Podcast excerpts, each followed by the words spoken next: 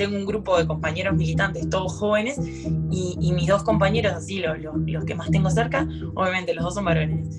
Y me pasaba de que los tres gritábamos y a ellos dos los escuchaban. Y ya ahí yo ya era, eh, no, está loca, no controla sus emociones, no tiene sentido lo que dice, eh, vos no sabes nada de política. Desde Proyecto Base, esto es Juntas, un podcast sobre mujeres en espacios de poder y sus retos para llegar aún más lejos. Hoy hablaremos con Pilar Simón. Pilar es directora de Juventud del Partido Nacional desde hace tres años. El Partido Nacional es el que gobierna Uruguay entre el periodo de 2020 y 2025. Es egresada de Contaduría y Derecho de la Universidad de la República en Uruguay y hablaremos sobre los desafíos de las jóvenes para impulsar mayor participación femenina en estructuras políticas.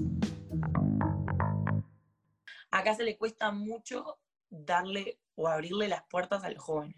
Acá seguís teniendo gente que está sentada en el Parlamento, que hace 30 años está sentada en el Parlamento. Y decís, ¿cómo es que esa persona sigue ahí y no le da el espacio? Desde que volvimos a la democracia, sigue estando, estando ahí. Entonces, y, a los que les dan o les abren las puertas, esa gente también muy mayor.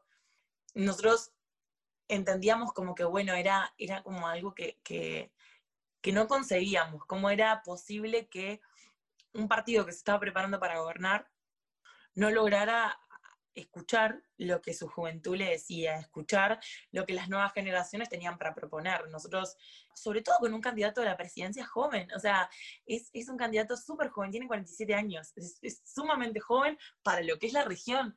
Entonces, un poco nos ayudó su figura de que, de que él también dio y abrió las puertas para que la juventud se hiciera oír y empezar como a trabajar desde adentro, muchas veces pateando la mesa. O sea, yo he llegado al punto, el, ser joven y el ser mujer eran como un complemento aún peor.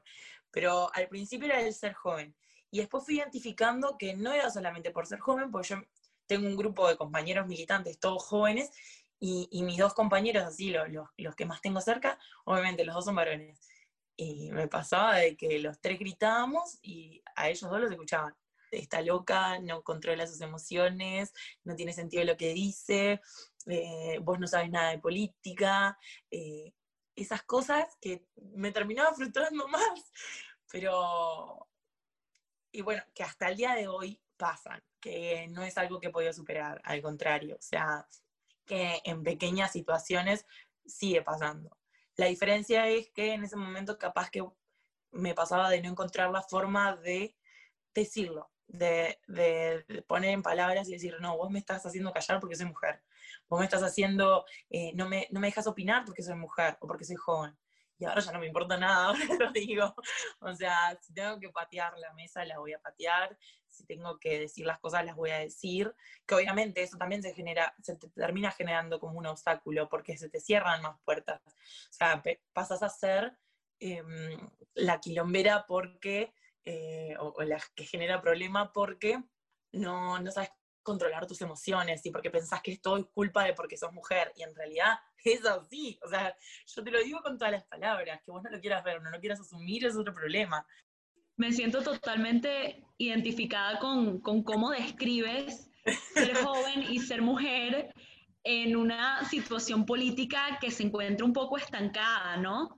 En muchos sentidos, bien sea por generaciones o bien sea en el caso venezolano por muchos otros factores. Sí, Pero totalmente. Me identificada con todo lo que estás comentando y por eso te quería preguntar también, ¿qué ha marcado la diferencia en que en los últimos años se han incluido más mujeres y más jóvenes dentro de partidos que tienen tanta trayectoria como el Partido Nacional? Y tú que estás a la cabeza de todo lo que es la juvenil, ¿Qué sientes que ha cambiado al entrar nuevas generaciones dentro de estructuras?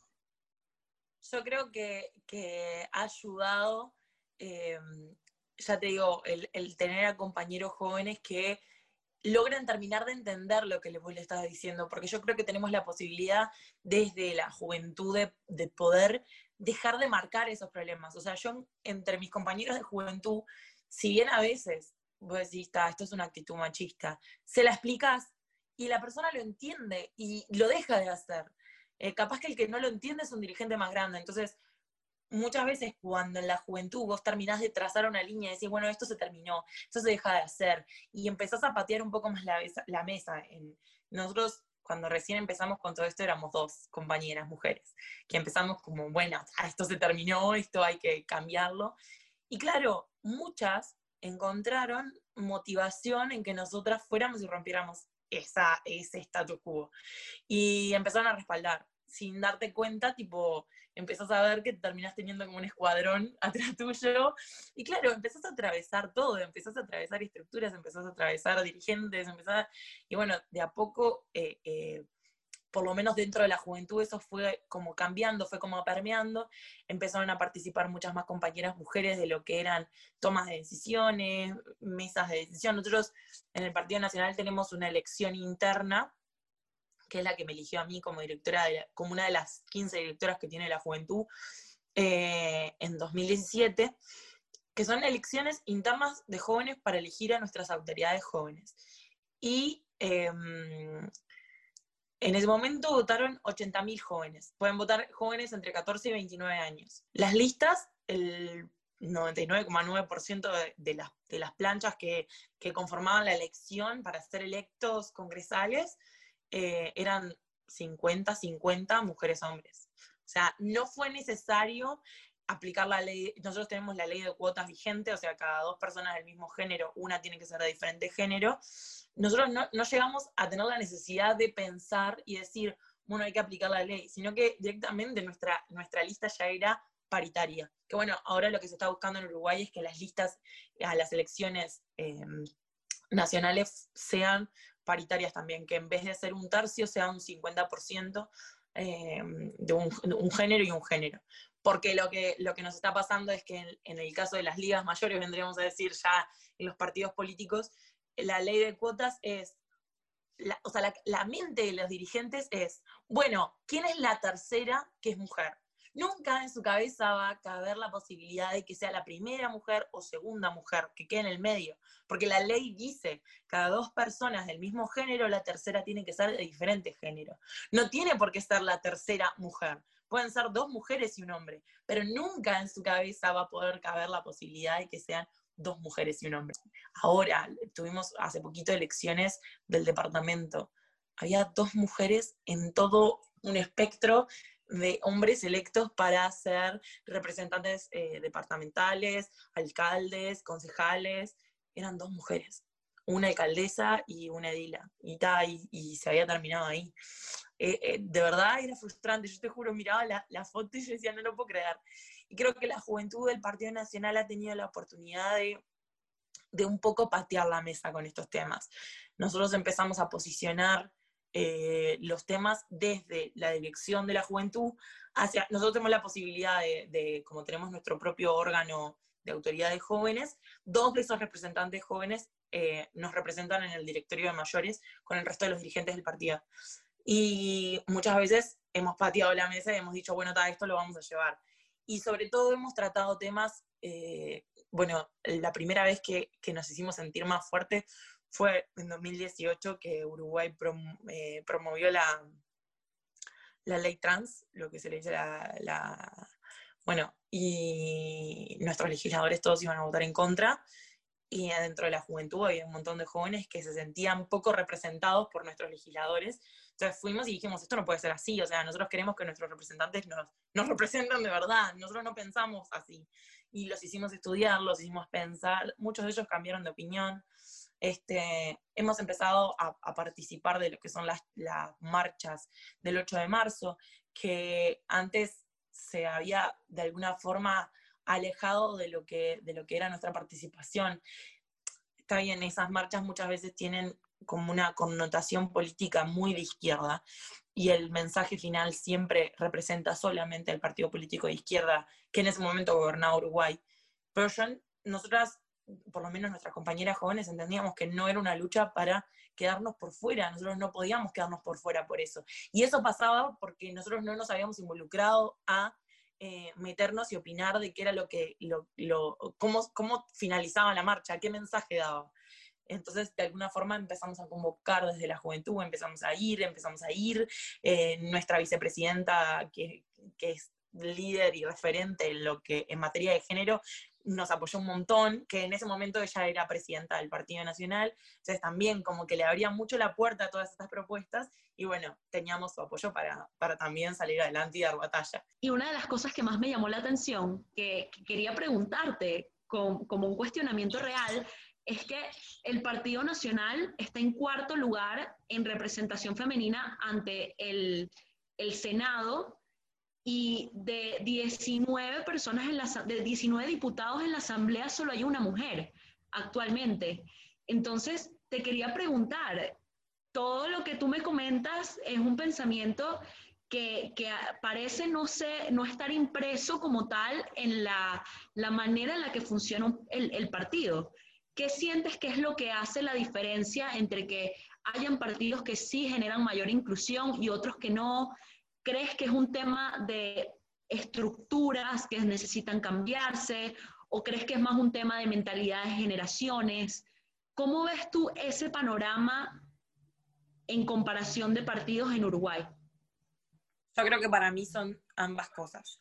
Porque quienes hoy, el partido que hoy se embandera con la causa, por ejemplo, del feminismo, no es tal. O sea, también tienen actitudes muchas veces de discriminación y machistas creo que es un tema más de participación. O sea, si vos vas a la realidad, al armado de una lista, por ejemplo, para la Cámara de Diputados o la Cámara de Senadores, muchas veces te pasa que te encontrás de que no hay mujeres.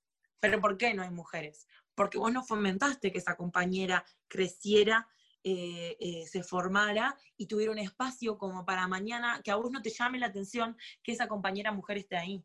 O sea, por ejemplo, a nadie le llamaba la atención que nosotros tuviéramos una vicepresidenta como Beatriz Argimón, que todo el mundo la conocía. ¿Pero por qué? Porque esa mujer, recién con 60 años, tuvo una carrera política enorme que inclusive por muchas veces decir lo que pensaba, la verdad, y marcar eh, eh, esto que, que, yo vivo protestando, en uno de los periodos se quedó sin ser diputada por eso, eh, porque la dejaron afuera porque muchas veces, mira, el, presidente de, actual del Partido Nacional, Pablo Iturralde, lo, lo decía muy claro la otra vez. Nosotros, el momento de tomas de decisiones, del armado de las listas, del, del terminar de cerrar acuerdos, se da en los post reuniones. O sea, vos tenés una reunión normal en la que muchas veces las compañeras mujeres salen corriendo porque tienen otra obligación, porque tienen otro trabajo, porque muchas veces las mujeres que integran partidos políticos no trabajan dentro del partido político, sino que tienen un trabajo afuera, en alguna otra empresa o hacen alguna otra cosa, tienen hijos de los que hacerse cargo, tienen compras que hacer, tienen que ir a atender a un marido, tienen que ir a atender una casa, tienen un montón de cuestiones más y muchas veces el tiempo para, para poder resolver ese tipo de cosas no las tienen. ¿Por qué?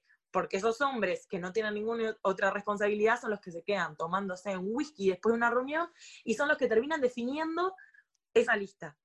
Y claro, cuando querés acordar, la lista la resolvieron todos hombres y vos te quedaste afuera y no, no tenés la posibilidad de marcar tu decisión o de marcar tu pensamiento.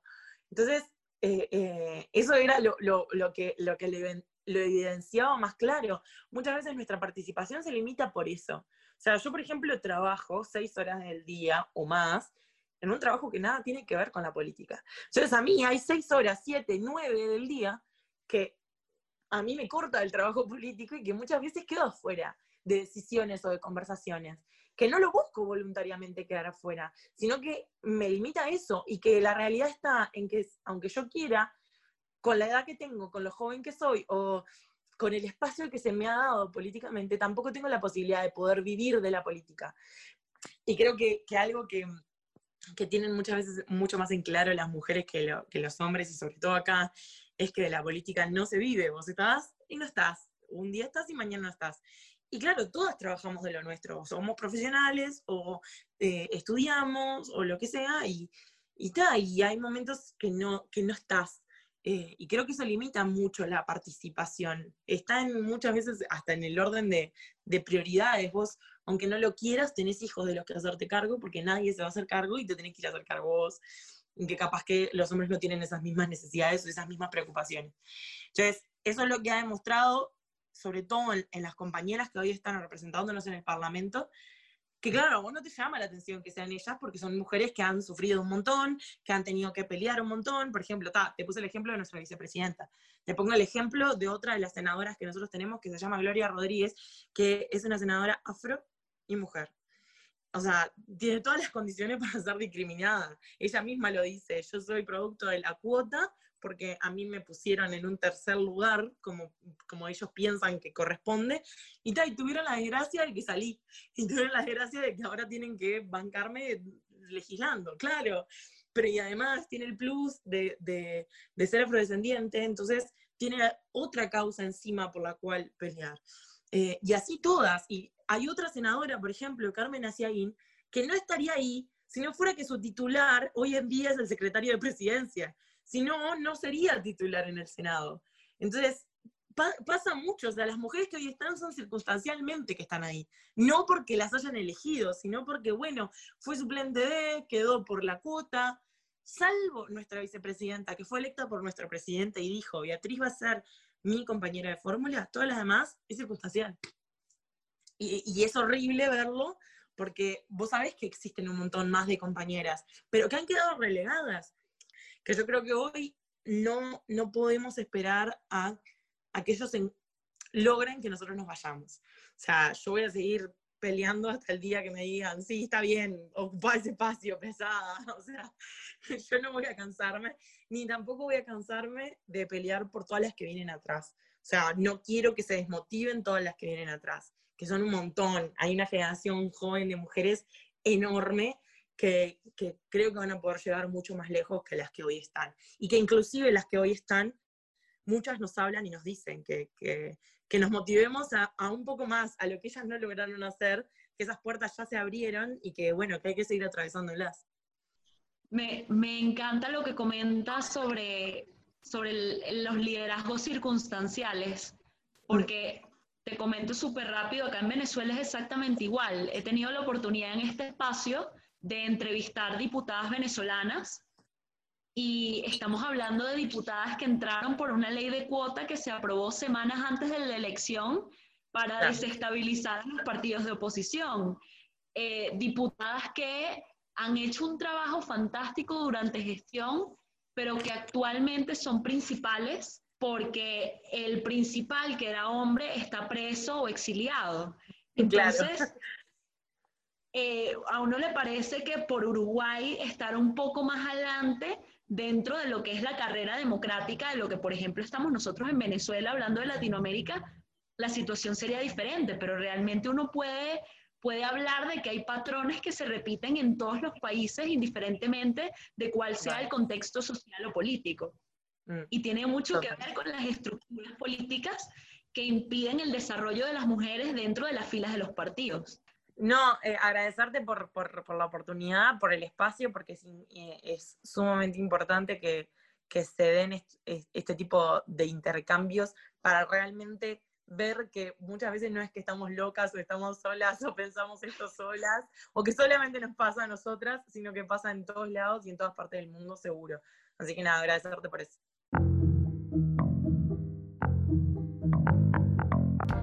Es así. La práctica democrática y sobre todo la que queremos lograr en Latinoamérica necesita de este tipo de espacios para discutir temas tan importantes como el liderazgo femenino y su importancia en la política.